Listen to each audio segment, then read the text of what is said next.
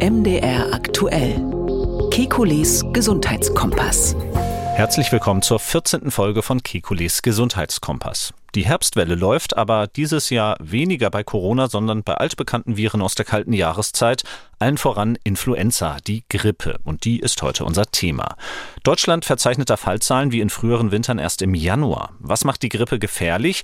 Wer sollte sich jetzt impfen lassen? Wie weit ist die Forschung dabei, bessere Impfstoffe mit länger anhaltendem Schutz zu entwickeln? Und was bedeutet es, wenn neben Influenza gerade auch noch massenhaft andere Viren wie RSV oder eben SARS-CoV-2 sich verbreiten? Um diese Fragen kümmern wir uns heute. Ich bin Jan Kröger, Reporter und Moderator bei MDR Aktuell. Alle 14 Tage, immer donnerstags, sprechen wir mit dem Arzt und Wissenschaftler Professor Alexander Kekulé. Wir liefern Schwerpunkte zu aktuellen Gesundheitsfragen und gehen auf Ihre Themenwünsche ein. Hallo, Herr Kekulé. Guten Tag, Herr Kröger. Herr Kekulé, auch in diesem Podcast kann man mit dem Robert-Koch-Institut beginnen, denn äh, vielen ist es natürlich bekannt geworden rund um die aktuellen Corona-Zahlen, aber es gibt auch schon seit vielen Jahren die Arbeitsgemeinschaft Influenza am Robert-Koch-Institut, die ebenfalls einen Wochenbericht erstellt, eben zur Verbreitung der akuten Atemwegserkrankungen, kurz ARE.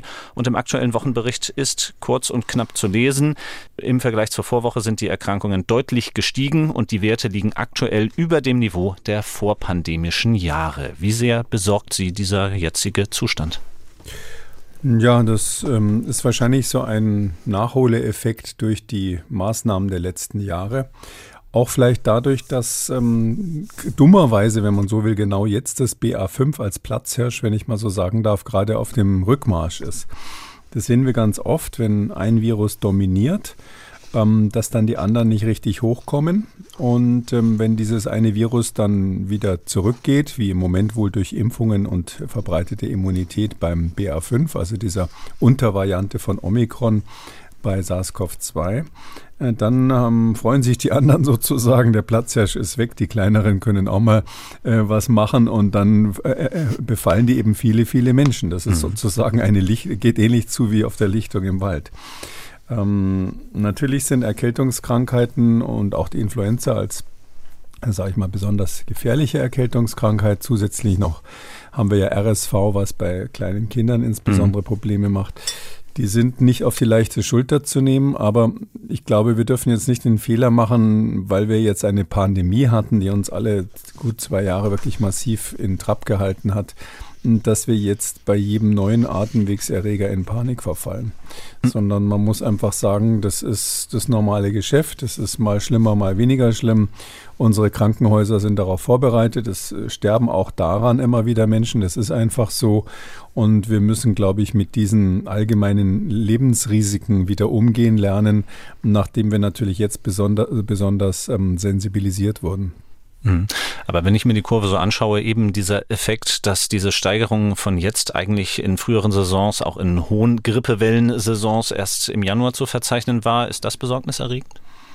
Ja, die Reihenfolge, das ist ja so ein Phänomen, was, was uns Virologen, also ich hätte fast gesagt, mich mein ganzes virologisches Berufsleben lang be, be, be, beschäftigt hat.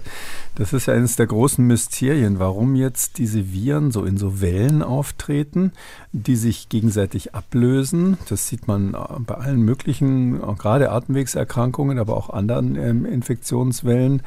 Und ähm, es ist so, dass wir nicht genau verstehen, warum die zu bestimmten Jahreszeiten sind. Schon, schon allein die, die Frage, warum gibt es eigentlich Erkältungen immer im Winter? Das ist ja hm. so völlig trivial. Die heißen scheinbar Erkältungen, weil man früher gedacht hat, dass das mit der Kälte mhm. zu tun hat, dass die kommen.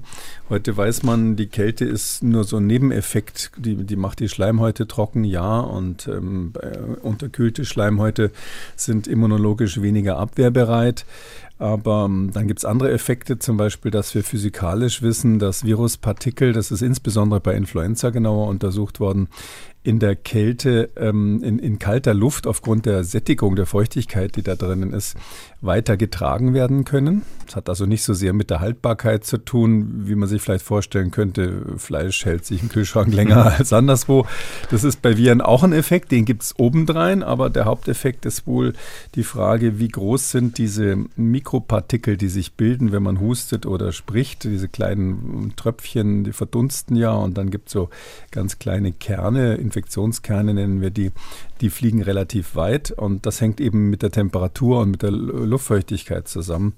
All diese Dinge sind unklar. Und dann gibt es natürlich noch die Theorie, ja, wenn es kalt ist, dann schließen wir uns ein, dann trinken wir gerne Glühwein in geschlossenen Räumen und sind mehr drinnen als draußen. Und das ist der Grund, warum im Winter diese Erkältungswellen kommen. Und ähm, ein wichtiger Faktor, der von, von ja, bei, der, sag ich mal, gerade jetzt bei der Pandemie sich wieder gezeigt hat, ähm, ist eben, dass auch die verschiedenen Viren gegenseitig sich beeinflussen. Also wenn eine Welle gerade mit einem Virus da ist, ich habe es jetzt mal mhm. Platzhirsch genannt, dann mhm. können sich die anderen in diesem Moment nicht so gut durchsetzen. Und das beeinflusst, äh, dieses ganze Gefüge wird natürlich jetzt durch die Pandemie durcheinander gebracht, weil SARS-CoV-2 hat mit verschiedenen Untervarianten eine Welle nach der anderen produziert, solange die Varianten noch aufgetreten sind und jeweils äh, sehr stark infektiös waren. Und ähm, dadurch war es eben so, dass äh, die anderen in Schach gehalten wurden, wenn man so sagen darf, oder auch der zeitliche Ablauf sich verschoben hat. Wir hatten ja jetzt auch schon diesen Sommer mehr Atemwegsinfekte mit anderen ähm, Viren außer SARS-CoV-2 gesehen, ähm, als das eigentlich im Sommer so üblich ist, ähm, sozusagen Erkältung im Sommer. Und ähm, jetzt ist es so, dass die Winterwelle halt früher gekommen ist. Meine Theorie ist, dass eben zwei Faktoren eine Rolle spielen. Der eine ist, dass wir relativ schlagartig die ganzen Gegenmaßnahmen gegen Corona haben fallen lassen. Dadurch sind die Menschen halt einfach auch mehr zusammen, stecken sich mehr an. Und die andere, der andere wichtige Effekt ist eben, dass BA5 bei uns gerade durch ist. Ja, die BA5-Welle geht runter und ähm, das macht eben wahrscheinlich jetzt äh, das, die, die perfekte Situation, dass sich ähm, zum Beispiel Influenza und andere durchsetzen können. Ich sage mal nur eine Zahl, Sie haben es vorhin schon mhm. gesagt, ich war, ähm, die ist aber doch bemerkenswert. Also in dem letzten äh, Wochenbericht des Robert-Koch-Instituts, der ist jetzt vom letzten Donnerstag, der von heute ist noch nicht raus, mhm. hat, ähm, war der Anteil von SARS-CoV-2 bei den dort analysierten Proben, die machen nur eine kleine Stichprobe immer, war 4 Prozent. Also 4 Prozent. Das ist also einer, einer von 25, der mit Atemwegsinfekten quasi untersucht wurde, ähm, hat überhaupt SARS-CoV-2 gehabt. Die allermeisten, ungefähr ein Drittel, hatten Influenza und, und andere Viren. Ähm, das heißt, das zeigt also hier, zeigen die Daten eigentlich ganz deutlich, dass wir jetzt andere Probleme als das Pandemievirus haben. Das kann man, glaube ich, so im Moment zusammenfassen. Man weiß natürlich nicht, ähm, wann ähm, der Platzhirsch zurückkommt. Nicht? Der, wenn der im Wald verschwindet, ähm, hm. heißt es ja nicht, dass er nicht irgendwann mal umdreht und in neuem Gewand nochmal uns irgendwie eine neue Variante beschert. Das muss man mal sehen. Oder Influenza ist dann eben wieder am altgestammten Platz, den Platzhirsch, wie Sie sagen. Das ist jetzt die eine Richtung. Woanders aber kann ich eben auch viel von der Sorge lesen, dass jetzt alles zusammenkommt, dass eben Corona da ist, die Influenza-Viren, RSV bei Kindern. Äh, in amerikanischen Medien ist viel von der Triple Demic, also von der dreifachen Pandemie die Rede. Für wie wahrscheinlich halten Sie diese Theorie? Ja, also das ist jetzt, ne, die, die Medien suchen natürlich, wenn ich das mal so frech sagen darf, wir sind ja hier auch in gewisser Weise Medien, aber die Medien suchen ja irgendwie immer Aufreger, die brauchen Schlagzeilen. Im Internet braucht man ja, habe ich gelernt, sogar in der obersten ähm, Zeile irgendwas, was anzieht. So, so Clickbaiting heißt es, glaube ich. ähm, ähm, neuer Begriff für mich. Also ähm, das ist einfach so, wenn Sie da was Dramatisches haben, nachdem Corona jetzt nicht mehr so richtig zieht, hm, dann macht es eben, macht es eben Welle im, im, im medialen Sinne. Triple Demic, naja, also so Mehrfachinfektionen, wir haben das ja im Corona-Podcast immer mal wieder besprochen, das, das Problem der Mehrfachinfektionen.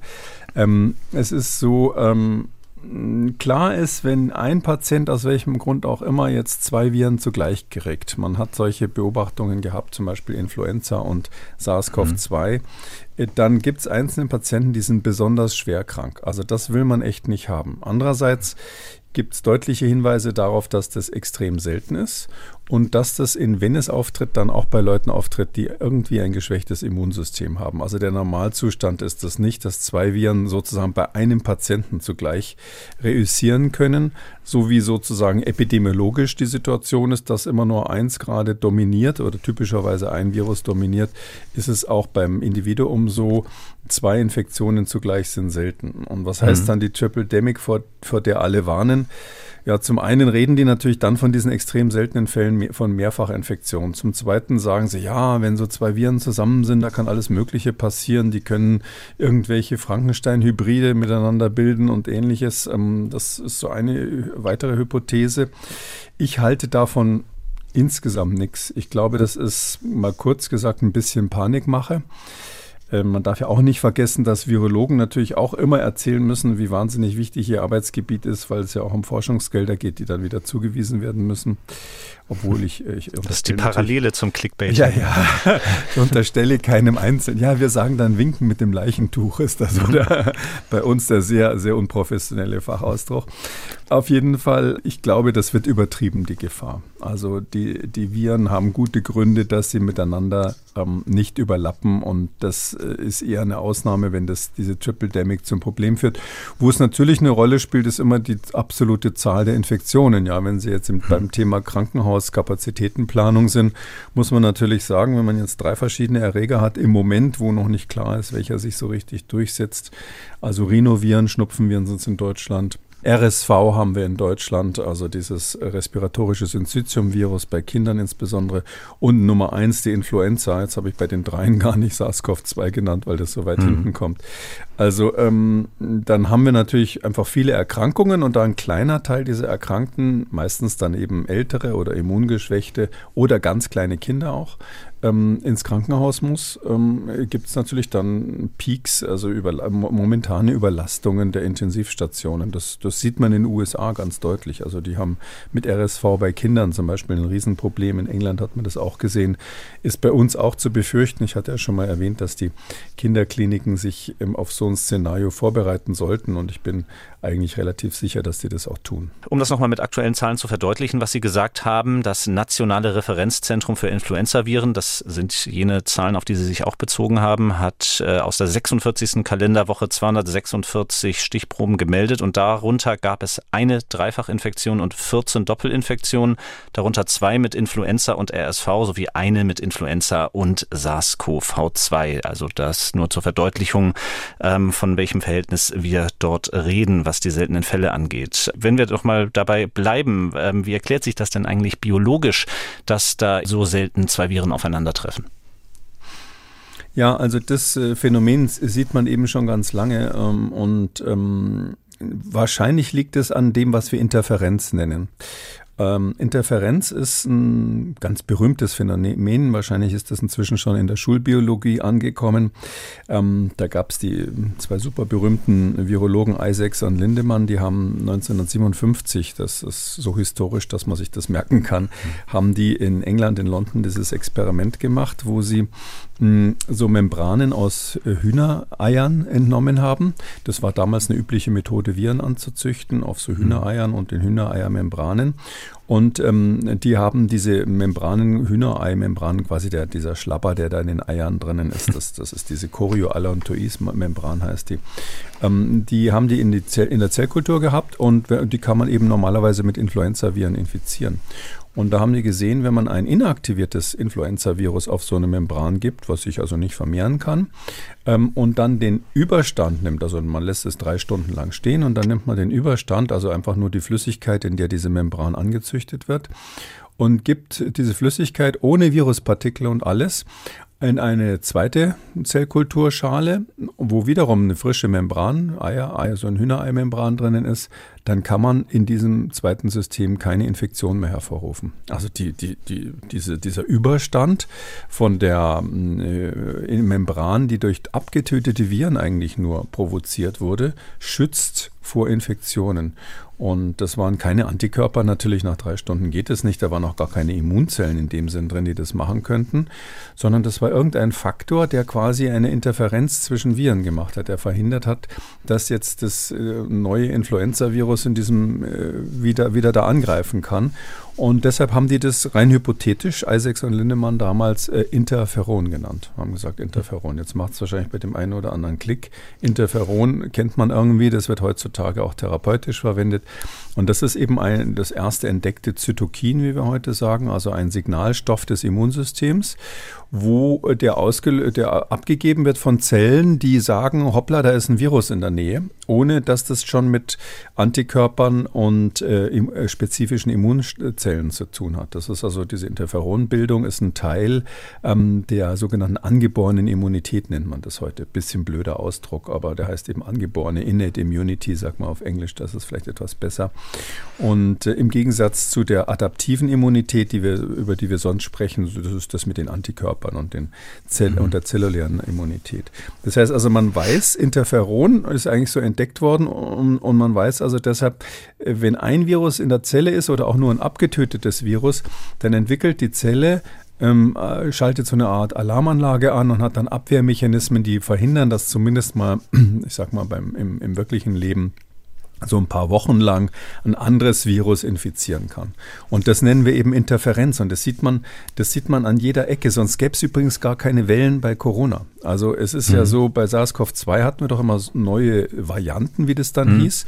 Und die haben wieder eine Welle gemacht. Aber ähm, der Grund, warum es überhaupt diese äh, sauberen Wellen gibt, ist natürlich, äh, das kann nur funktionieren, wenn immer der Erste, der kommt, auch, auch zuerst malt. Wer zuerst kommt, malt zuerst bei den Viren. Das heißt also, wenn einer eine Infektion geschafft hat, weil er einen Ticken schneller war als seine Vorgänger, dann können die lahmen Enten, die irgendwie Plätze, Plätze zwei und drei ähm, besetzen, keine Infektion mehr hervorrufen wegen der Interferonreaktion und weiterer Zytokine. Das ist inzwischen mhm. natürlich viel besser erforscht als 1957.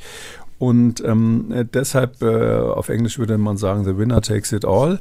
Und deshalb ist es so, dass sich einer, der einen Ticken schneller ist als die anderen bei der Infektion oder die Fähigkeit hat, ähm, immunisierte Personen ein bisschen schneller und besser zu infizieren, der macht die nächste Welle, weil die anderen dann einfach aussterben, weil sie es nicht mehr schaffen, äh, irgendwie ähm, Infektionen zu machen. Also diese Interferenz ist ein Teil des Mechanismus, warum sich überhaupt Viruswellen zum Beispiel bei einer Pandemie abwechseln. Und wir haben das immer wieder beobachtet, dann auch so praktisch. Also die 2009 war ja diese große Influenza, die sogenannte Influenza-Pandemie, die Schweinegrippe. Mhm. Schon damals hat man festgestellt, dass in einigen Ländern, das war damals Frankreich und Schweden, meine ich, da war es so, da hat man gesehen, dass komischerweise diese, diese 2009er Influenza-Welle äh, später kam als sonst wo, als in anderen europäischen Ländern.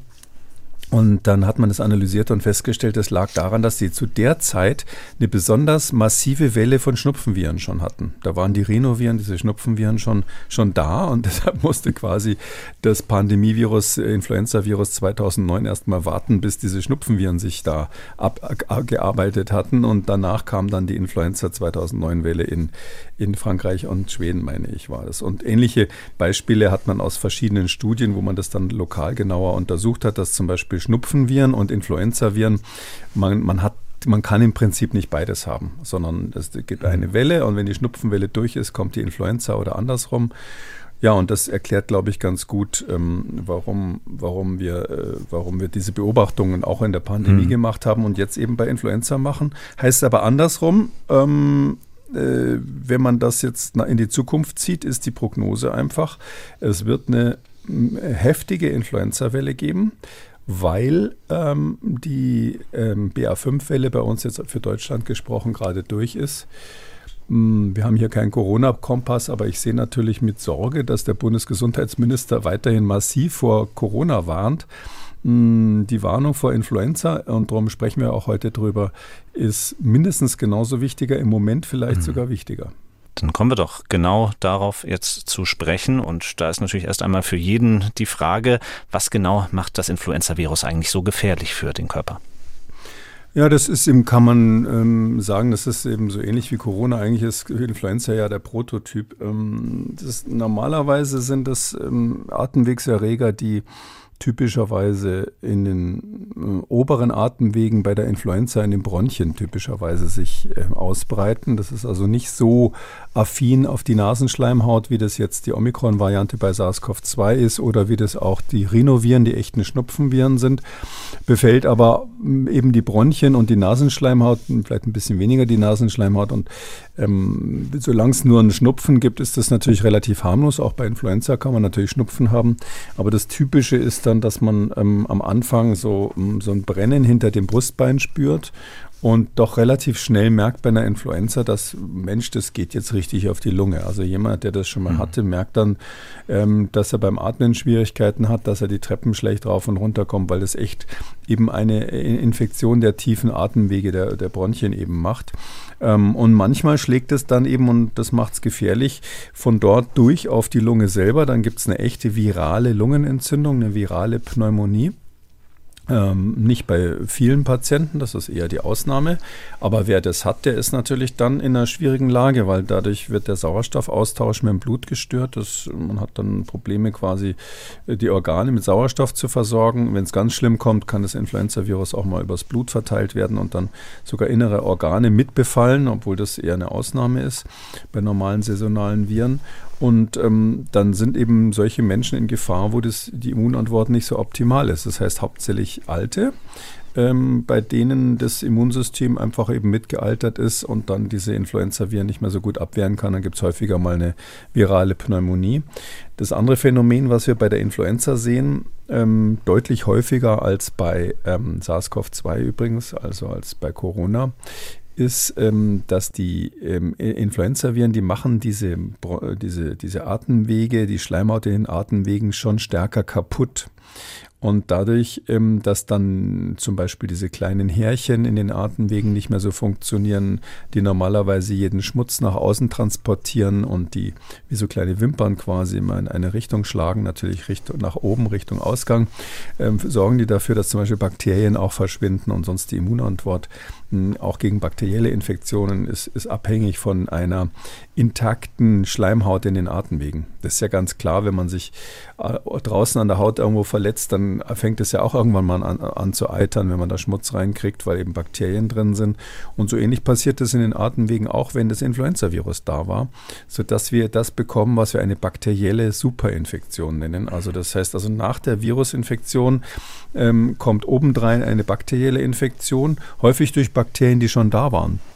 Also unsere Atemwege sind ja nicht steril, da sind Bakterien einfach schon da gewesen, haben aber sich bisher arrangiert und wenn das Influenza-Virus da sozusagen ein Loch in die Verteidigungslinie gebohrt hat, dann sehen sie ihre Chance und es kommt eben dann zusätzlich zu einer bakteriellen Infektion.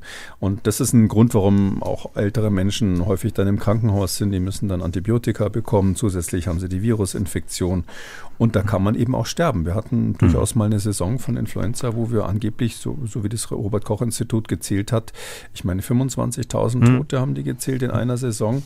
Ähm, könnte man jetzt lange darüber reden, ob das nicht vielleicht an der Art lag, wie die dann gezählt haben, aber ähm, im Prinzip die generelle Warnung, man kann daran sterben und es ist richtig gefährlich, ähm, die gilt auf jeden Fall. Hm, Sie sprechen das schon an. Jetzt habe ich Sie ja eben nach der Gefahr für den Einzelnen gefragt. Wenn man jetzt an die Gefahr für die Gesellschaft denkt und wir kommen nun aus zwei Pandemiewintern mit äh, massiven Einschränkungen auch für das Alltagsleben und wissen, äh, bei der Influenza haben wir das nie gemacht in den Jahren zuvor. Ähm, wenn wir darauf jetzt schauen, ab wann könnte denn auch eine Influenza-Welle ein solches Ausmaß annehmen, dass wir auch dort über einschränkende Maßnahmen nachdenken müssten?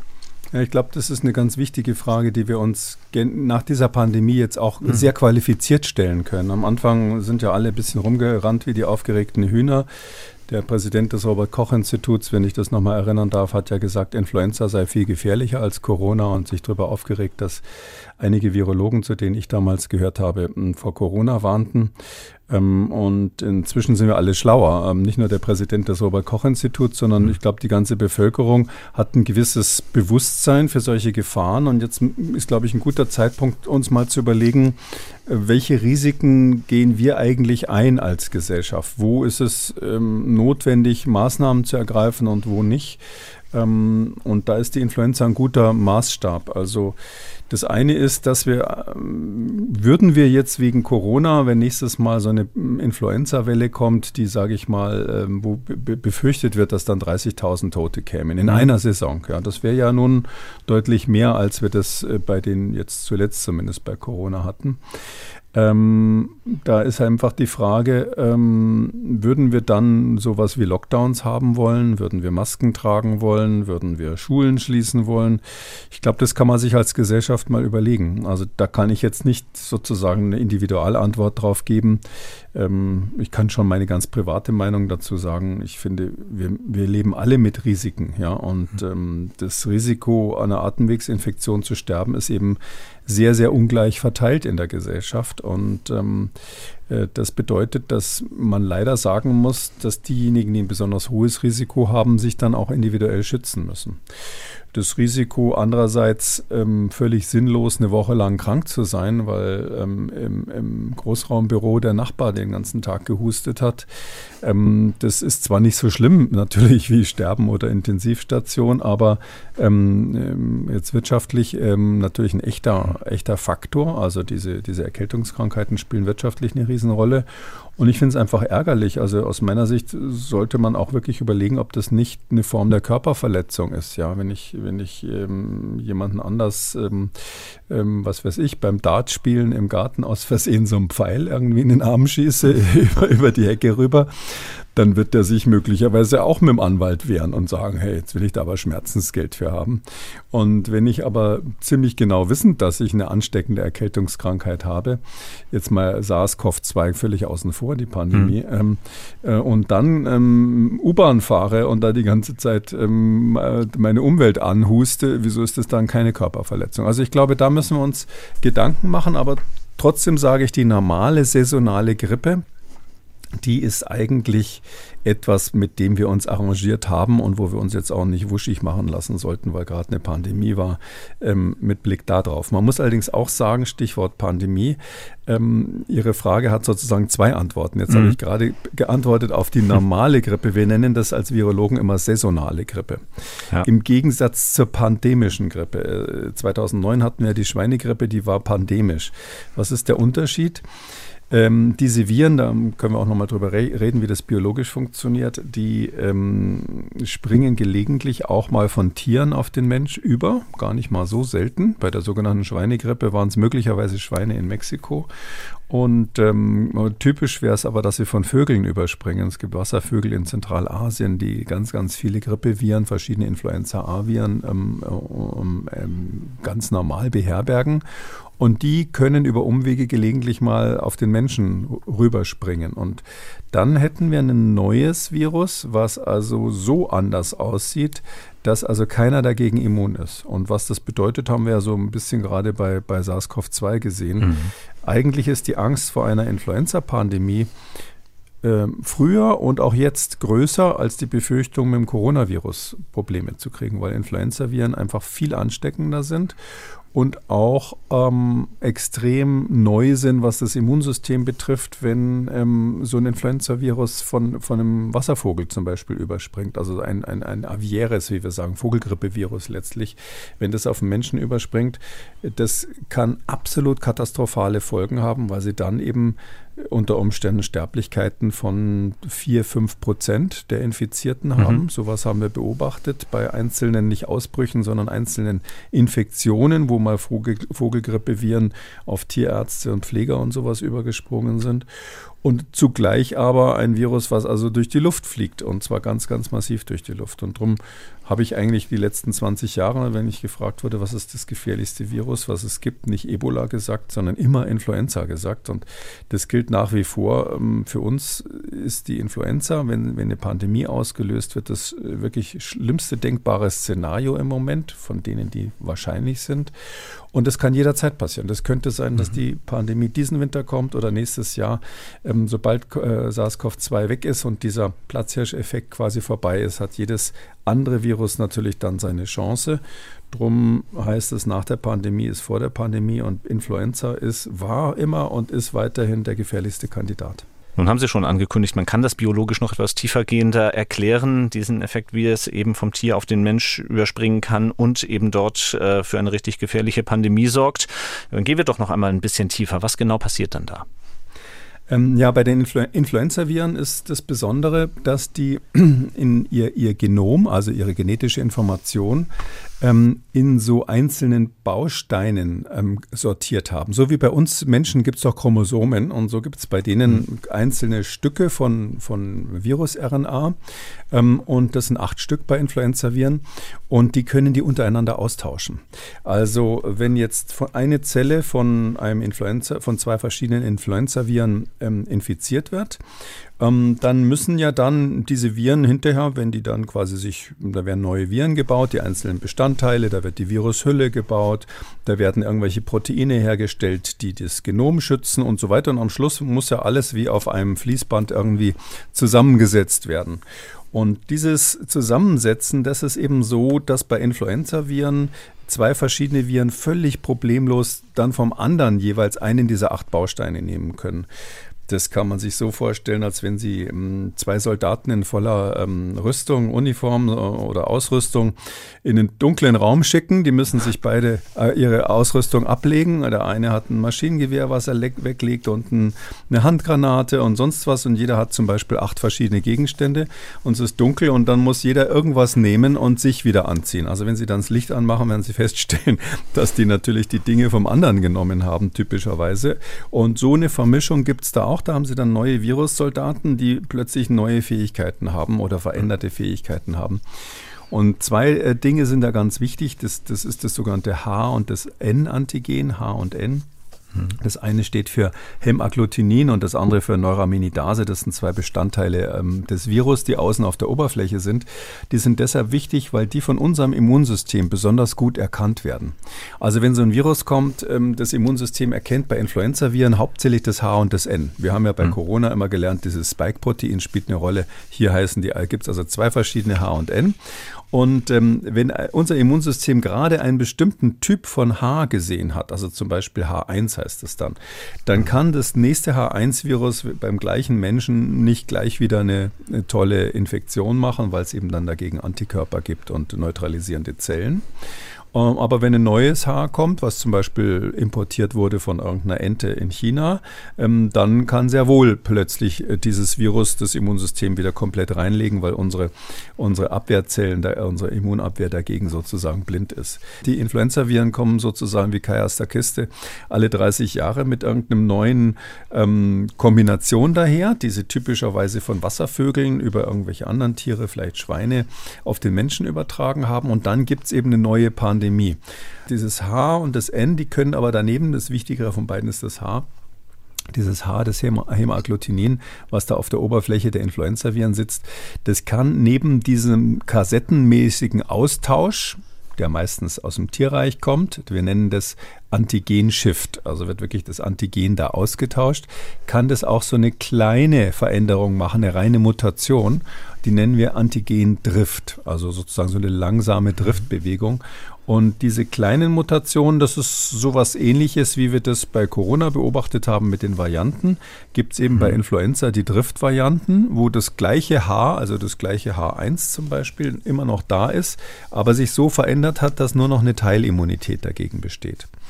Und unser Immunsystem wird bei der nächsten Infektion eben dann immer so sein Repertoire ausweiten gegen diese eine ähm, Variante. Also wenn Sie dreimal nacheinander ein H1-Virus kriegen, dann würden Sie als Immungesunder spätestens beim mhm. dritten Mal ähm, in der Situation sein, dass äh, man sagt, ja, also das habe ich kaum gemerkt, dass ich da Influenza hatte. Beim ersten Mal ist ganz schlimm, beim dritten Mal gar nicht mehr. Und ähm, die, die Impfstoffe, die wir dagegen haben, die versuchen mhm. eben diese verschiedenen H-Variante ähm, jedes Jahr sozusagen zu berücksichtigen. Da müssen sie immer vorhersagen, welches H kommt als nächstes. Und äh, hauptsächlich das H ist da wichtig und dagegen eben dann die geeigneten Driftvarianten, also die gerade passenden Untervarianten sozusagen von diesem, von diesem H1 oder H2 oder H3 oder was auch immer gerade aktuell ist, ähm, dann zu finden und die kommen in die Impfstoffe rein. Mhm, das war gleich meine Frage. Diese Driftmutationen, also diese kleineren Mutationen, sind eben auch der Grund dafür, warum wir jährlich angepasste Impfstoffe brauchen. Ähm, nun kann ich mich noch an das Jahr 2021 erinnern und die Aussage, dass eben aufgrund der ja fast ausgefallenen saisonalen Grippe es so schwierig war, die richtigen Impfstoffe zu entwickeln, sie anzupassen an die Saison. Wie ist es in diesem Jahr? Wie gut geeignet sind die Impfstoffe, die uns jetzt vorliegen für die Grippeschutzimpfung? Wenn ich das wüsste, dann hätte ich den Verdacht, Hellseher zu sein. Gut. Also das funktioniert im Prinzip so, ähm, wir, die Weltgesundheitsorganisation hat seit vielen Jahren auf der ganzen Welt Referenzzentren, so das mhm. heißt dort Collab Collaborating Centers, also das sind aber quasi so Referenzlabore. Der WHO, in, in Deutschland ist das eben am Robert Koch Institut und gibt auch hervorragende Labore überall anders auf der Welt und die beobachten das eben das ganze Jahr über, was da so auftritt. Und das Interessante ist ja, weil die Influenza ja doch ähm, eine saisonale Erkrankung ist, also im Winter auftritt, hat man eben eine Welle auf der Nordhalbkugel, wenn bei uns Winter ist, und eine Welle auf der Südhalbkugel, die deutlich weniger ausgeprägt ist, wenn eben dort Winter ist. Ähm, und das wird also mit Argusaugen beobachtet. Das Blöde ist, diese Impfstoffe, die werden in Hühnereiern gezüchtet. Also vorhin hatte ich ja von diesen ursprünglichen Experimenten erzählt. Ganz am Anfang, als die Virologie erfunden wurde, in den 1930er, 40er Jahren, da hat man Viren eben auf Hühnereiern angezüchtet oder eben auf diesen Membranen aus den Eiern. Und aus der Zeit stammt noch die Technik, dass man so ein Hühnerei mit einem Virus infiziert, ähm, was man dann für die Impfung quasi braucht und dann eben wartet, bis das Virus sich da munter vermehrt hat. Ähm, das Ei wird in so einem monstergroßen Brutschrank gehalten und dann zapft man da also die Flüssigkeit aus dem Ei ab und ähm, äh, äh, reinigt daraus äh, das Virus auf und aus diesem Virus macht man dann entweder abgetötetes Virus oder isoliert daraus nur einzelne Proteine, eben das H alleine könnte man oder das H und das N alleine könnte man auch als Impfstoff geben, gibt es verschiedene Techniken. Aber letztlich die Basis dieser Impfstoffe ist immer das Hühnerei, also von den üblichen Impfstoffen. Ja, und da kann man sich schon vorstellen, da ist natürlich ein limitierender Faktor, nämlich eben das, dieses äh, komische Tier, was da gackert und einmal in der Woche ein Ei legt, am Sonntag auch, nee, einmal am Tag ein Ei legt, am Sonntag auch mal zwei. Und ähm, das ist natürlich äh, wahnsinnig aufwendig und deshalb gibt es, mhm. ich glaube, auf der ganzen Welt nur elf ähm, Fabriken, die ähm, Influenza-Impfstoffe herstellen. Sie wollten immer noch weitere bauen, aber ich meine, es sind elf oder höchstens zwölf im Moment. Und da können sie also nicht aus dem Vollen schöpfen schöpfen. Das ist eine ganz begrenzte Kapazität an, ähm, an Impfprotein, was man da herstellen kann. Also wir sagen eine Antigen dazu. Und äh, deshalb müssen, muss die WHO eben aufgrund dieser kontinuierlichen Beobachtungen irgendwann den Fabriken sagen, den Herstellern sagen, okay, wir hätten gerne das und das. Also da wird bestellt wie im Restaurant. Die sagen also, bitte ähm, für den nächsten Herbst, wenn wir jetzt von der Nordhalbkugel sprechen, hätten wir gerne die folgende Komposition. Äh, das müssen sie, ich meine, so April, Mai ist der Zeitraum, wo dann, wo dann sozusagen Last Order ist. Da müssen die dann bestellen. Und ähm, das ist natürlich sauschwer vorherzusagen, was im Herbst kommt. Also für diesen Herbst mhm. haben sie ähm, so eine Klassiker-Kombination gemacht. Vier verschiedene Antigene, zwei dagegen gegen Influenza A. Es gibt ja Influenza A und Influenza B, das sind zwei Virustypen, wie wir sagen. Und dann die H1, H2, H3 wären quasi Untertypen oder Subtypen von, von A. Und ähm, für Influenza A haben sie zwei totale Klassiker genommen. Das, A, das eine heißt A Victoria H1N1. Das ist quasi der Typ, der 2009 die Pandemie gemacht hat und als ziemlich mhm. harmlos gilt. Der hat uns vielleicht sogar vor Schlimmerem bewahrt, weil man gesehen hat, dass dieses Pandemievirus eben gefährlichere Varianten verdrängt hat. Stichwort Interferenz wieder. Mhm. Und dann haben sie Darwin H3N2 genommen. Das ist äh, ein Virus, was dafür bekannt ist, also ein Subtyp, der dafür bekannt ist, dass er eher schwere Verläufe macht, aber nicht jedes Jahr so richtig auftritt. Mal kam es, mal kam es nicht. Mal war es nicht im Impfstoff drinnen, dann gab es dann wieder besonders schwere Verläufe. Also es sieht so aus, als hätten die einfach die üblichen Verdächtigen verhaftet in diesem Fall und äh, waren wahrscheinlich in einer gleich schwierigen Situation, wie Sie es gerade angedeutet haben, wie schon, wie schon beim letzten Mal. Und dann haben Sie zwei Standardstämme vom äh, Influenza B ähm, genommen, der B Victoria, B Yamagata heißen die. Das sind so die absoluten Standards, die also seit vielen Jahren da in den Impfstoffen immer wieder vorkommen. Das heißt, man hört schon raus, es ist ein Vierfachimpfstoff. Das ist auch das, mhm. was heutzutage dominiert. Es gab ja mal Dreifachimpfstoffe. Heute hat man gegen Influenza A und gegen Influenza B die Impfstoffe.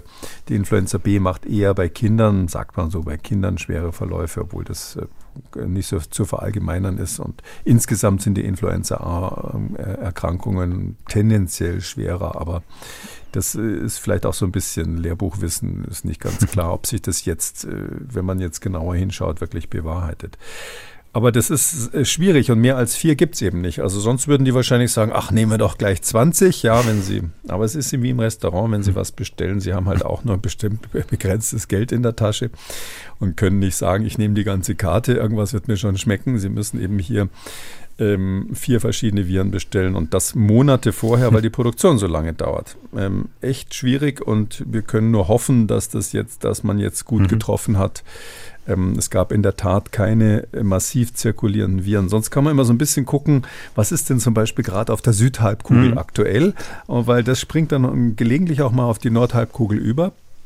Da ist ja auf der einen Seite dann gerade Frühling, auf der anderen Seite Herbst. Das könnte sich gerade so ergeben. Die ganzen Leute, die dann ähm, von Südafrika nach Europa und andersrum fliegen, die tun uns dann den Gefallen oder von Australien tun uns den Gefallen, dass sie das äh, reimportieren.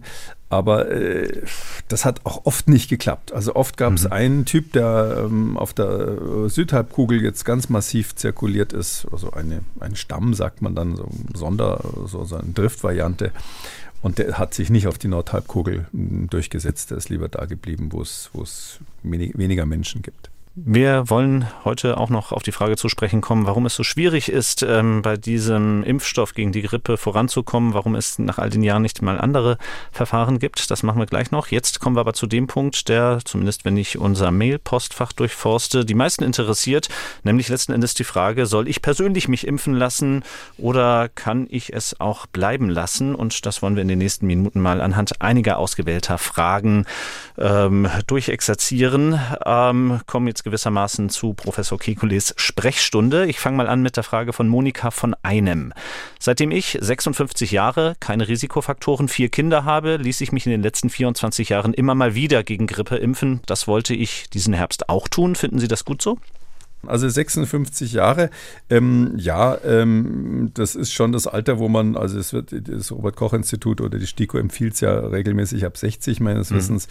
Ähm, ich, ähm, man tut niemandem weh, wenn man sich impfen lässt, wenn man ein paar Jahre jünger ist. Das kann man schon machen.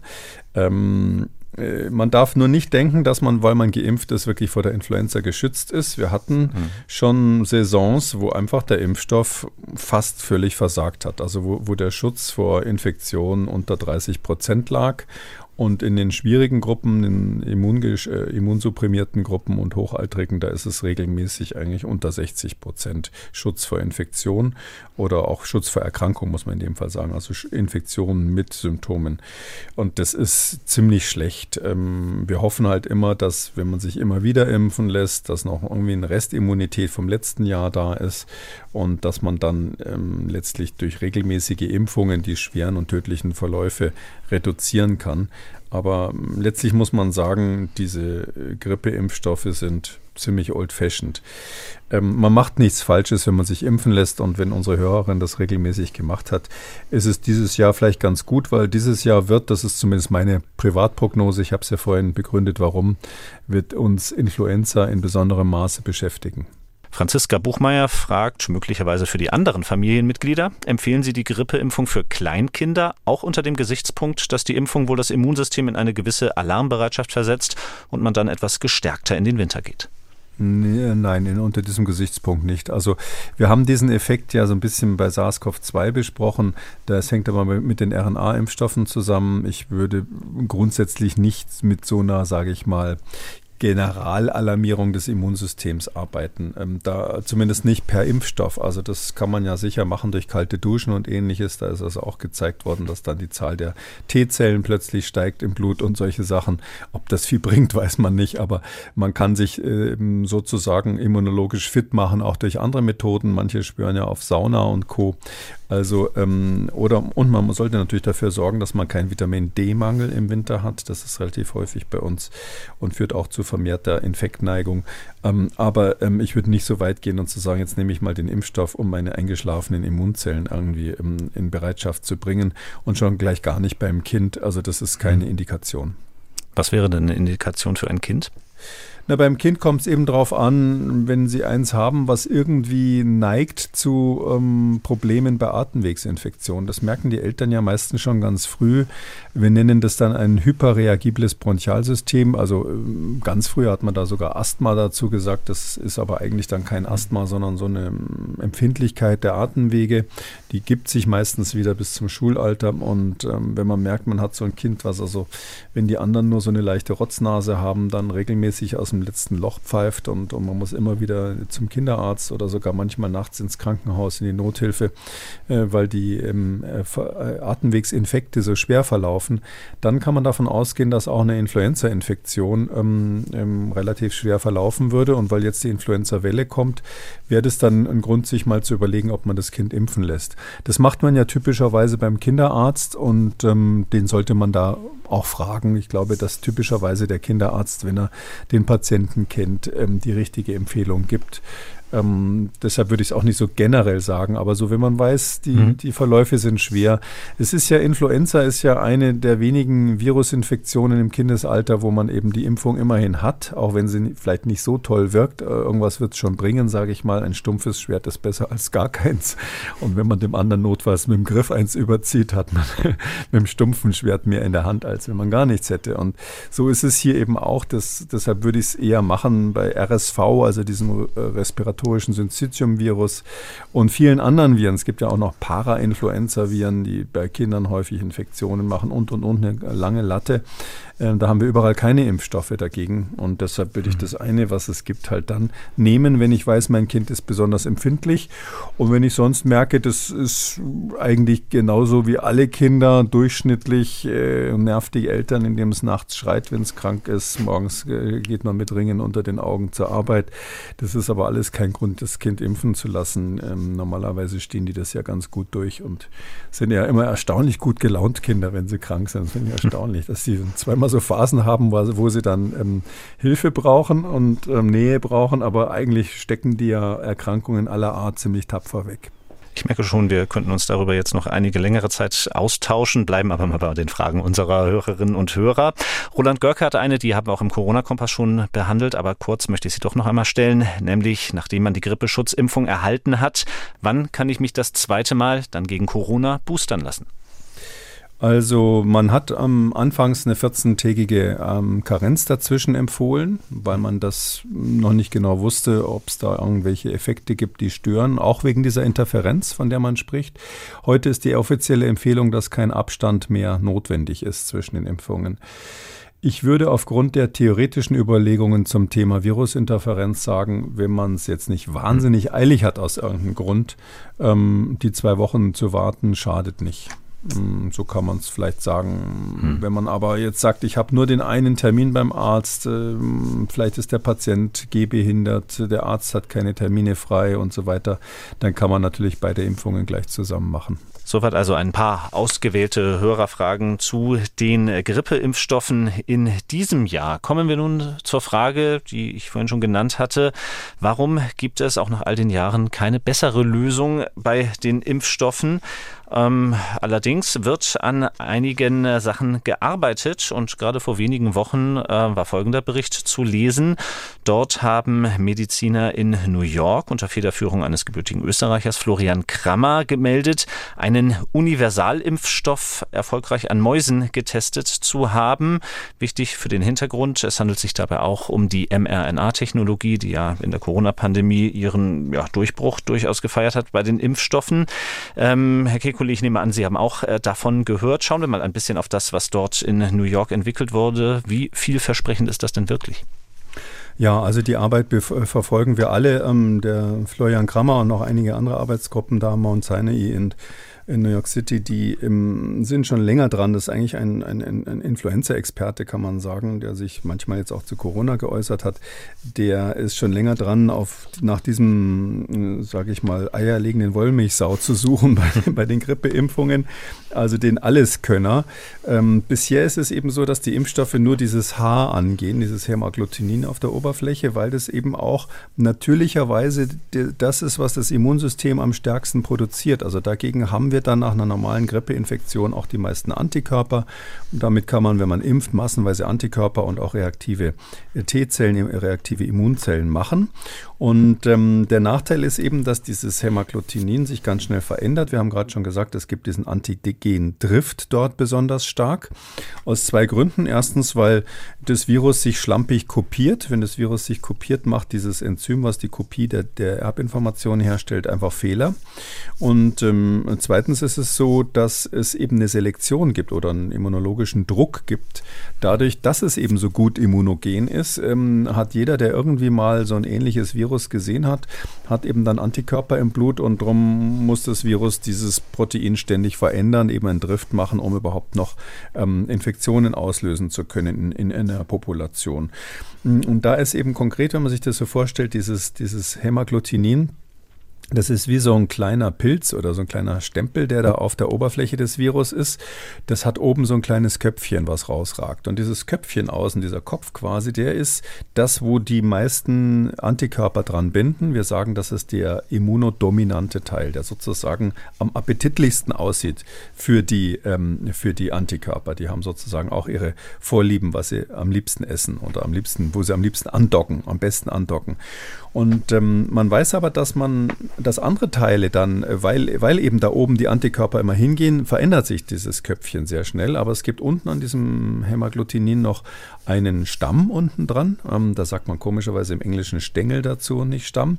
Und dieser Stängel, der da unten dran ist, ähm, dagegen können auch Antikörper bilden. Und der hat den Vorteil, dass er sich nicht so schnell verändert, weil der eben ähm, offensichtlich für das Virus ähm, nicht so eine Achillesferse ist. Da binden nicht so oft Antikörper, die das Virus ähm, neutralisieren. Und darum ist es schon länger eine Idee von dem Herrn Krammer und auch von anderen Arbeitsgruppen, eben mal ähm, ganz gezielt gegen diesen Stängel Antikörper zu produzieren. Der ist nicht so stark unterschiedlich bei verschiedenen äh, Virus-Drift-Varianten. Zusätzlich haben sie nach dem Motto viel hilft viel noch drei andere Teile des Virus sich äh, da reingenommen. Und zwar, äh, ich hatte vorhin schon gesagt, es gibt das H und das N, das Hämagglutinin und die Neuraminidase. Das N ist auch auf der Oberfläche.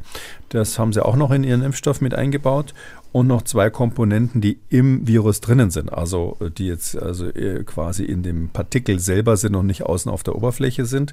Ähm, die provozieren das Immunsystem typischerweise nicht so stark, aber wenn es eine immunologische Antwort dagegen gibt, zum Beispiel, dass Immunzellen dieses erkennen können, dann kann man typischerweise verhindern, dass das Virus sich stark vermehrt. Also dann kann man nicht verhindern, dass das Virus in die Zelle eindringt, weil das freie Partikel wird nur weggefangen, wenn, wenn, wenn irgendwas an der Oberfläche erkannt wird vom Immunsystem.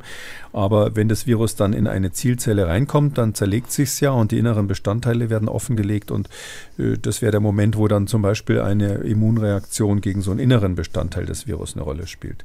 Und darum haben die eben gesagt, okay, jetzt nehmen wir eben vier verschiedene Bestandteile, die hatten vorher schon ähnliche Arbeiten gemacht, das äh, ist jetzt äh, sozusagen eine Fortsetzungsarbeit mhm. aus deren Sicht und nehmen vier verschiedene Bestandteile und wir produzieren die eben nicht einzeln als Proteine, sondern wir machen eine RNA, wo das, oder vier verschiedene RNAs, wo Messenger-RNAs, wo das drauf ist, genau das gleiche Prinzip wie bei der Covid-Impfung von BioNTech und von Moderna. Und ähm, diese Vierfach-RNA, diese Vierfach-Impfung, die haben sie eben an Mäusen ausprobiert und ähm, haben ein ganz, interessante, ganz interessantes Ergebnis gehabt, nämlich ähm, es gibt eine ganz breite Immunisierung. Das heißt also ganz verschiedene Arten von Influenzaviren können oder, oder Subtypen von Influenzaviren können hier ähm, neutralisiert werden. Ähm, und zwar sogar mehr als die, die ursprünglich da drinnen waren in den Kombinationen. Also zum Beispiel dieses H, was sie da genommen haben, das stammt aus einem ganz bestimmten Drift-Variante, sogenanntes Gruppe 2 H3-Virus war das. Da haben, da, das haben die kopiert und in die Messenger-RNA quasi kodiert und dann in den Impfstoff gegeben. Aber die Schutzwirkung, die sie dann hinterher bei den Mäusen zeigen konnten, und zwar sowohl durch Anstieg von Antikörpern als auch durch Bildung von Immunzellen, als auch eben durch, durch Schutz der Mäuse vor Infektionen, Infektion, das wird dann quasi im Labor getestet. Ähm, da haben sie eben zeigen können, dass die Schutzwirkung wesentlich breiter ist als nur gegen das, äh, den Virus-Subtyp oder die Variante, die ähm, verwendet wurde zur Herstellung des Impfstoffs. Das heißt, man hat hier so eine Art, ich nenne es immer Umbrella-Effekt, so eine Art Regenschirmeffekt. Man hat gegen eins geimpft, aber das Immunsystem schafft es eben auch gegen ähnliche Viren ähm, eine Antwort zu produzieren. Um, sodass das ein ganz interessanter Ansatz ist, gerade mit dieser Vierfachimpfung, wo man eben verschiedene Teile des Virus anbietet, dem Immunsystem zu sagen, schau mal her, hier sind die typischen Merkmale eines solchen Influenza-Virus. Ähm, du hast vier verschiedene Merkmale und jetzt guck doch mal, ob du mit diesem, dieser Information auch ein ganz anderes Virus findest, sozusagen heuristisch ein anderes Virus findest, ähm, obwohl das ich dir das Merkmal noch nicht gezeigt habe. Also wenn Sie jetzt einem Kind erklären würde, würden, also ein Elefant erklär, erkennt man daran, dass er ähm, zwei Ohren hat, ähm, einen Rüssel, vier Beine und Stoßzähne, dann würde das Kind wahrscheinlich wenn es ähm, halbwegs schlau ist, jeden Elefant auf dieser Welt damit feststellen können, obwohl es diesen individuellen Elefant noch nie gesehen hat und obwohl es ja auch verschiedene Elefantenarten natürlich gibt. Und so ist es bei die, die Idee auch bei dieser, bei dieser Mehrfachimpfung, dass das Immunsystem eben dann mhm. sozusagen alle ähm, relevanten Kriterien hat, um ähnliche Viren zu identifizieren. Und das haben wir, haben die hier, wir nennen das Proof of Principle, einfach nochmal gezeigt, dass das Prinzip funktioniert. Viel mehr als das ist es nicht. Aber das mhm. ist natürlich schon mal super. Und das Interessante ist, es hat auch wirklich funktioniert, wenn man nur einmal impft. Also die Mäuse haben nur eine einzige Impfung, sogar in sehr geringer Dosis gekriegt. Bei dieser Vierfachkombination ähm, sieht man dann eben diesen breiten Schutz. Übrigens nicht, wenn man nur eins von den vier nimmt. Also wenn Sie dem Kind sagen, ein Elefant ist ein Tier mit zwei Ohren, dann gibt es natürlich viele Situationen, wo es das Falsche erkennt. Man braucht schon ein bisschen mehr ähm, Informationen an der Stelle und so ist es mhm. eben mit unserem Immunsystem auch. Das muss, muss quasi verstehen, verstehen worum es geht. Also durchaus ein wichtiger Schritt und ich darf auch annehmen, dass nicht nur dort in New York äh, von Florian Krammer und Kollegen äh, an einem derartigen Impfstoff geforscht wird. Aber die entscheidende Frage ist natürlich, äh, wann könnte realistischerweise ein solcher Impfstoff zur Verfügung stehen? Also es gibt ja viele Entwicklungsrichtungen. Also ähm, das ist völlig richtig. Wir haben jetzt den Namen hier genannt. Ähm, es gibt ganz viele andere, die ähm, echte Superstars auf dem Gebiet sind. Es gibt auch andere Ansätze. Zum Beispiel, nur mal zu sagen, was man noch so macht. Also eine andere Idee ist, dass man dieses Haar, dieses Hämagglutinin, kombiniert aus einem menschlichen Haar und einem, was vom Vogelgrippevirus kommt weil man die Hoffnung hat, dass eben dieses Vogelgrippevirus eher so den universellen Teil da, da spielen könnte. Wir nennen das chimärisches, mhm. äh, chimärische Impfstoffe. manchmal hat man auch Mini-Antigene von diesem Hämagglutinin genommen oder man macht so virale Vektoren, wie man das ähm, bei AstraZeneca bei der, bei der, ähm, bei der Pandemie gesehen hat. Mhm. Also es gibt viele solche Ansätze. Ich glaube, dass dadurch, dass die RNA-Technologie ähm, jetzt so viel Rückenwind bekommen hat und dadurch, dass das einfach wahnsinnig schnell geht, da einen neuen Impfstoff herzustellen, Sie müssen quasi nur am Computer eine neue Sequenz eingeben, dann ähm, produziert Ihnen eine Maschine eine neue Messenger-RNA. Die Verpackungsmethode in diese Mikro-Nanopartikel, Lipid-Nanopartikel ist ähm, auch inzwischen, äh, zumindest im Labormaßstab, ziemlich standardisiert. Im großen Maßstab ist es nicht so einfach. Und deshalb glaube ich, das kann sehr schnell gehen. Also es kann, es gibt ja auch schon erste von diesen Impfstoffen, die, die tatsächlich schon in klinischen Erprobungen sind. Aber ich glaube, die werden überholt werden von den RNA-Impfstoffen in den nächsten Monaten.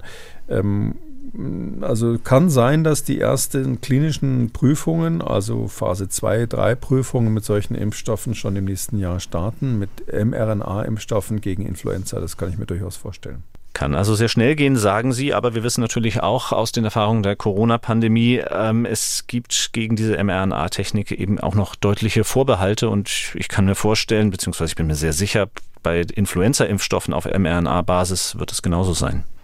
Ja, das, ich glaube, das ist eine Entwicklung, die muss man jetzt wirklich proaktiv angehen. Die, ähm, es wird so sein, dass die Industrie und auch die Wissenschaft in Richtung mRNA-Impfstoffe geht. In Klammern, es ist tatsächlich so relativ billig, die herzustellen. Das, und, und wir haben ja vorhin mhm. gesprochen über die Hühnereier und so, also kein Vergleich. Ähm, natürlich, was BioNTech und Moderna jetzt gemacht haben, war technisch äh, wahnsinnig aufwendig, hauptsächlich die Produktion. Mhm. Aber man kennt es ja aus der Computertechnik, ähm, was letztes Jahr noch wahnsinnig schwierig war, ist dieses Jahr halb so groß, halb so teuer und so weiter. Und insgesamt ist es so, RNA-Impfstoffe sind im, wären, wenn sie jetzt massenweise hergestellt werden, billig herzustellen. Man könnte diese Vorwarnzeit, die man, die ja immer das Problem bei dem, bei Influenza ist, dass man eben schon so lange vorher sich entscheiden muss, was man im Herbst haben will, die könnte man natürlich massiv verkürzen. Man wäre es wahrscheinlich so, dass man im September sagt, welche Impfstoffe man im November quasi am Start mhm. haben will und ähnliches. Die Technik ist hier an der Stelle wirklich sozusagen äh, ideal oder geradezu genial, um äh, dieses Influenza-Problem zu lösen bis hin zu der Tatsache, dass man eben Kombinationen von verschiedenen ähm, ähm, Antigenen machen kann. Nicht nur vier, wie es im Moment ist, sondern man könnte da problemlos 10 oder 15 zusammenmischen. Das wäre jetzt von der Technik her kein Problem. Ähm, und man wäre natürlich auch, wenn jetzt eine Pandemie käme, also bei der Influenza haben wir wirklich alle Angst, die sich damit auskennen, vor der nächsten Influenza-Pandemie, die könnte mhm. viel schlimmer sein als Corona. Mhm. Und ähm, da ist natürlich dann das Gleiche, ja, da hat man keinen Impfstoff, dann dauert das Monate, bis der am Start ist, dann weiß man nicht, wie gut gut der wirkt. Da wäre man natürlich auch bei den RNA-Stoffen auf der Überholspur. Deshalb sagen viele Hersteller äh, oder manche von den Kollegen, die sich mit Impfstoffen beschäftigen, sagen eigentlich in zehn Jahren wird es nur noch äh, RNA-Impfstoffe geben. Ich bin da so ein bisschen zurückhaltend, weil es ist eine neue Technik ähm, und wir müssen bevor wir die jetzt ganz breit ausrollen, finde ich, auch wegen der Menschen, die Bedenken haben, unsere Hausaufgaben machen. Also die, wir haben einfach viele Fragen, die man beantworten muss. Wir haben zum Beispiel diese merkwürdigen Herzmuskelentzündungen beobachtet bei der Corona-Impfung. Es ist nicht klar, woran das liegt. Also äh, es kann gut sein, die Daten deuten eigentlich darauf hin, dass es was zu tun hat mit dem speziellen Spike-Protein vom Coronavirus und der Art, wie das Immunsystem darauf reagiert. Aber eine Komponente davon ist sicherlich auch die Art, wie es verabreicht wurde, nämlich als RNA-Impfstoff. Und die RNA ist sehr stark, äh, reizt eben sehr stark die unspezifische Immunantwort. Ähm, nicht nur das Interferon, sondern auch andere ähm, Signalstoffe des Immunsystems.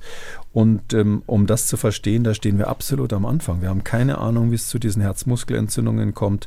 Wir wissen zum Beispiel nicht, und das finde ich, müsste man vorher mal prüfen, bevor man jetzt richtig groß auf RNA setzt wie häufig sind eigentlich ähm, unerkannte immunologische Veränderungen bei diesen Impfungen. Also vielleicht ist die, die, die, die Herzmuskelentzündung oder auch andere Nebenwirkungen, die dann plötzlich so ähnlich sind wie, wie bei einer Corona-Infektion. Vielleicht ist das eine ähm, Nebenwirkung, die nur die Spitze eines Eisbergs ist, dass man so damit verwandte immunologische Ministörungen vielleicht häufiger sieht. Ja? Und das könnte man durchaus untersuchen. Muss man eben gucken, ganz systematisch nach Parametern im Blut, die ähm, immunologischen Marker Markern, die anzeigen würden, wenn da ähm, bei der Immunologie, vielleicht bei der Gerinnung irgendwelche Ministörungen sind, die eben die aller, allermeisten Menschen einfach wegstecken und bei ganz wenigen kommt es vielleicht zu den Symptomen. Also das müssen wir wissen und ähm, wir müssen auch erklären, was ja jetzt noch ein Riesenfragezeichen ist, warum die Immunität nur so kurz anhält. Hm. Also bei den Atemwegsinfektionen wissen wir, dass allgemein so eine Immunität durch eine Impfung, die man quasi per Spritze bekommen hat, nicht lange anhält. Und das ist jetzt unsere Arbeitshypothese, dass das auch das Problem wäre bei der Corona-Impfung, also bei den einzigen genauer erforschten RNA-Impfstoffen. Aber es könnte ja auch sein, dass das ein generelles Problem ist, dass man mit den mhm. RNA-Impfstoffen vielleicht nicht so eine lange, langanhaltende Immunität bekommt. Und dieses ganze Paket ähm, da rede ich jetzt gar nicht von den Verschwörungstheorien, sondern von den ganz mhm. realen ähm, virologischen Überlegungen. Da finde ich, da muss man wirklich plädieren, dass die Firmen da ihre Hausaufgaben machen, weil die Erfahrung mhm. war bei Corona, wenn man die nicht mit Gewalt dazu zwingt, ähm, wir haben das im Corona-Kompass ja immer mal wieder besprochen, ja. dann machen die das einfach nicht. Die verdienen einfach munter weiter Geld und sagen, wieso soll ich denn jetzt äh, die To-Do-Liste der Europäischen Arzneimittelbehörde erledigen, wenn ich hier stattdessen einfach nur Geld verdienen kann. Das heißt, es ist jetzt Aufgabe der Politik, dafür zu sorgen, dass man hier die das Verständnis, wie diese Impfstoffe wirklich funktionieren, was wir ein bisschen abgekürzt haben bei Corona ausgegebenen Anlass, das müssen wir jetzt nachholen. Da müssen wir die Hausaufgaben mhm. nachmachen, bevor man jetzt den nächsten und den nächsten und die nächste Indikation äh, im großen Stil ausrollt. Und ich glaube, ähm, dass man auf diesem Weg, wenn man das transparent macht, auch viele Kritiker abholen kann, die jetzt noch vorsichtig sind, die dann vielleicht irgendwann sagen, nee, jetzt habe ich verstanden, das ist wirklich alles äh, so gut unter Kontrolle, dass man das machen kann. Am Anfang wollten ja auch viele Leute nicht mit dem Flugzeug fliegen oder mit der hm. Eisenbahn fahren. Und ja, sind auch früher häufiger abgestürzt mhm. oder, oder haben auch früher häufiger Probleme gehabt als heute. Aber das ist eben so. Die Technik äh, soll nicht bestimmen, welches Risiko wir eingehen, sondern wir als Gesellschaft müssen bestimmen, welche Risiken wir einzugehen bereit sind und dann auch genau äh, uns erklären lassen, was die Vorteile der Impfstoffe sind, die wir dafür bekommen.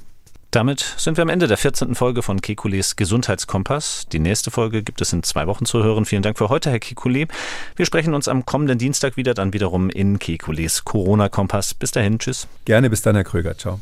Und wenn auch Sie eine Frage haben oder ein Thema, über das Sie mehr erfahren möchten, dann schreiben Sie uns eine Mail an gesundheitskompass.mdraktuell.de. Der Podcast Kekules Gesundheitskompass, den gibt es unter Audio und Radio auf mdr.de nachzuhören und ebenso in der ARD Audiothek bei YouTube, Apple Podcasts und überall, wo es sonst noch Podcasts gibt. MDR aktuell.